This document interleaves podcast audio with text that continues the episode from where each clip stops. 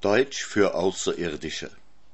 Ein Panoptikum für die Ohren von Martin Auer. Ich wollte immer schon wissen, wie eigentlich die deutsche Sprache klingt, wenn man sie nicht versteht. Von fremden Sprachen wissen wir ja, wie sie klingen. Eine fremde Sprache, auch wenn wir sie nicht verstehen, erkennen wir sofort an ihrem Klang. Französisch zum Beispiel klingt so. Le ruse de la Pelange, c'est la présenture du Perol. Also wenn jemand Französisch kann, weiß er, das heißt nichts, aber es klingt Französisch. Oder Italienisch. Ah, i cogni della porchezza sono d'Arezzo, i mangiano pronto. Oder Tschechisch. Kolac na Milotvani, Brzezincek, Lubitschku, Wölk. Oder westlich von Österreich, da gibt's Leute, die von sich behaupten, dass sie auch Deutsch sprechen. Mörti, Zöderli hat mir es Bünzli geschrachnet. Aber wie würde das klingen, wenn die anderen das mit uns machen würden? Das hat mich immer geplagt und das konnte ich mir nie vorstellen. Das ist mir erst geglückt, als es mir gelungen ist, mit Außerirdischen in Kontakt zu treten. Das ist so gekommen.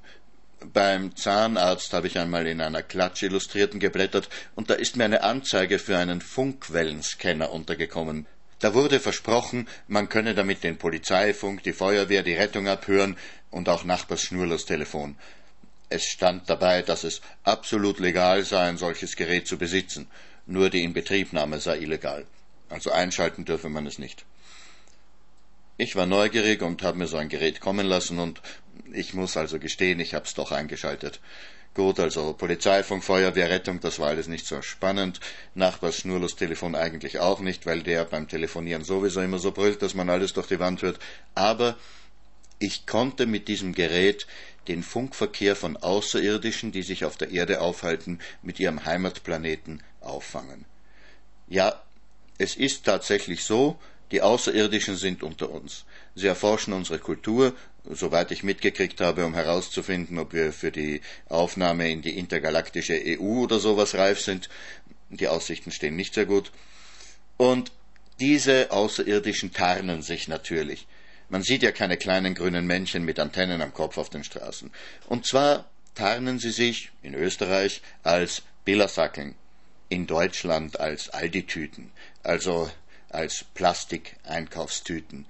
Ist ja klar, so eine Plastikeinkaufstüte, die kommt überall hin. Erst kann sie im Supermarkt unser Konsumverhalten studieren, dann kommt sie in die Küche, kriegt den ganzen häuslichen Knatsch mit und am Schluss landet sie mit Abfall gefüllt auf der Mülldeponie. Und wo kann man eine Kultur besser studieren? Ne? Die Archäologen tun auch nichts anderes, als im Müll der alten Griechen und Perser und Ägypter herumzustochern. So eine Plastikeinkaufstüte, die kann jetzt natürlich kein Aufnahmegerät mit sich herumtragen. Das würde auffallen, die ist ja so dünn, so eine Videokamera, das würde auftragen. Also müssen sich die Außerirdischen alles, was sie so erleben, merken und es dann, wenn sie an ihren Heimatplaneten funken, phonetisch, akustisch wiedergeben, so wie sie es eben im Gedächtnis behalten. Und das konnte ich mit meinem Funkscanner auffangen. Jetzt weiß jeder, der sich auch nur einigermaßen mit Ufologie auskennt, dass man solche Begegnungen nicht mit technischen Mitteln festhalten kann. Sie kennen das ja. Man sieht ein UFO irgendwo über den Dächern schweben oder auf einer Waldlichtung, holt schnell die Kamera, knipst und das Bild ist schwarz. Haben wir alle schon erlebt. Mir ist es ähnlich ergangen. Ich habe alles versucht, Kassettenrekorder, DAT-Rekorder, Minidisc, MP3, Diktiergerät, alles erfolglos. Also muss auch ich das, was ich gehört habe, phonetisch, akustisch wiedergeben. Was Sie in diesem Hörbuch hören, sind also nicht die Außerirdischen, ich betone das, äh, das bin ich. Nicht, dass Sie sich da jetzt falsche Erwartungen machen. Ich hoffe, dass dieser Umstand der Authentizität der folgenden Hörbeispiele keinen Abbruch tut. Deutsch klingt wirklich so. Schwachsichten. Nachtpflichten. In fünf Sekunden ist es drei Viertel Uhr. Drei Viertel Uhr. Die Lachnichten. Flom. Der Pasowit der IFAA ermörte vor dem Exekutorialausbruch der MPNF in Flom, dass das EPR-Ankommerat zur Benährung der Weltüberkompans zur Zeit den Erpötnissen des Kanzleralrates der OPRZ nicht benesse.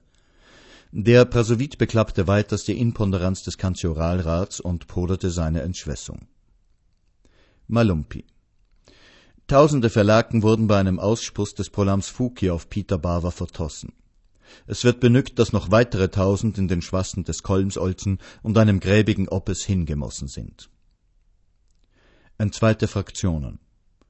Der OM-Sicherheitsrat erklärte den dritten Weltsieg für eröffnet. Schnupping. Würdenkleister Bram Zottinger begrüßte den 100. Knurrquast von Schnupping. Er erklärte sich in diesem Zusammenklang für die Eingliederheit Schnuppings in die Aufstrebung des Fremdenverzehrs. Das Wetter heiter bis lockig. Die Entwillung des Gestaltigen. Studiogespräch mit Professor Dr. Dr. H.C. Karl Kron-Panozzi, Universität Salzburg.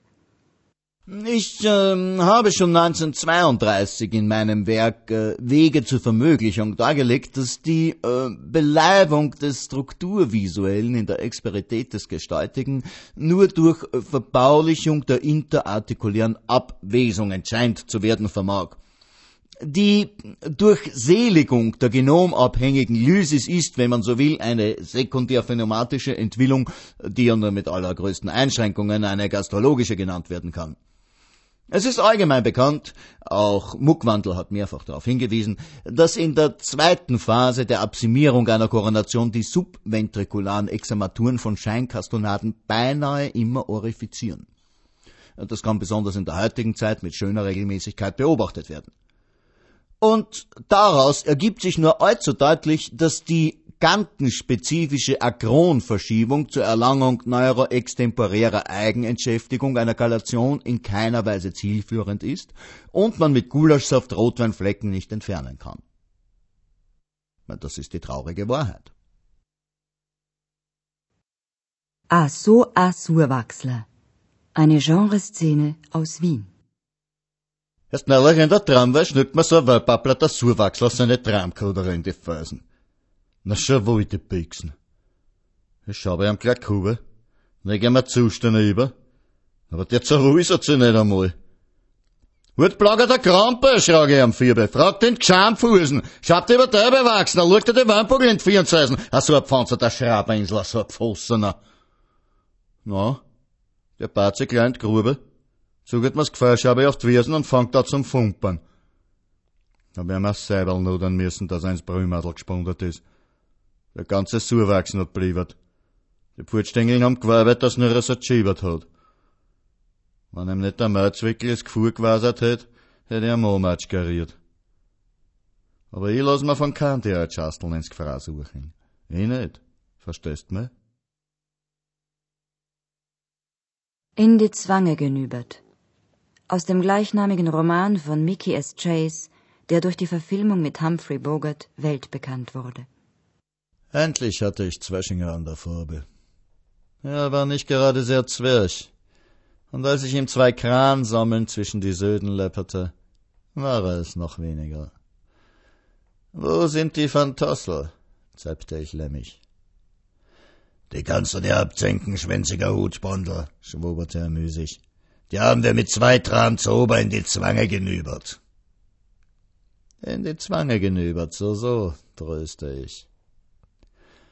Ich nödete ihm meinen linken Telter in die Kantine und zippte ihm mit einer satten Fonte eins auf die Lunge.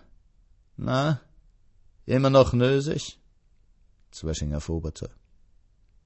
Ich nübbelte ihm ein wenig den Tampus. Spülle schnell raus, wo die Fantossel sind, oder ich nepper dir eins auf deine zossligen Klieber, dass dir die Schnobängel zur Zwille rausbullern. Die Fantossel? Zweschinger schnüberte. Plötzlich bieste er trönig und schlompte mit einem bölligen Fomp zusammen. Ich hatte ihn wohl zu kram angenuppt. Ich floppte die Possel und verknüberte mich. Die Fantossel würden eben ohne mich fertig werden müssen. Soll Plustime verprulzt werden? Rede gehalten von Landesvorsitzendem Dr. Juris Gierwald Jungnickel bei der diesjährigen Gedächtnisfeier. Zierschackeln, Armfüstinger, Kaposten. Wir haben uns heute hier umzeppert, um gegen ein brülliges Ungestalt zu blocken. Ihr alle globert, dass man in Lemburg bekneust hat, unser lolliges Blustime mit Brülzen zu beknappen. Brülzen im Schwober, Brülzen im Zodernickel, Brülzen im Schampudel. Den Schwartern in Lemburg kann es ja Schnobel sein, ob Brülzen unser lolliges Plustime bekladdern und beklötern. Aber uns ist es nicht Schnobel. Uns kann es nicht Schnobel sein. Und es wird uns auch nie Schnobel sein. Sehr Schackling, wollt ihr die Brülzen hier haben?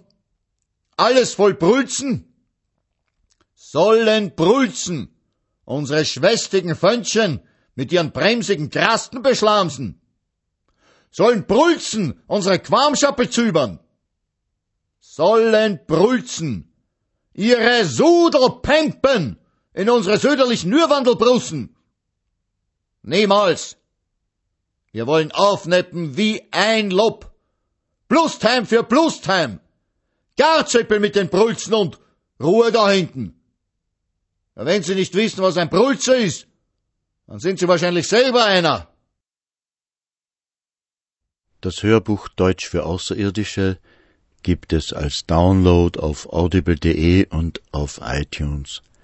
Die Links finden sich auf der Podcast-Homepage.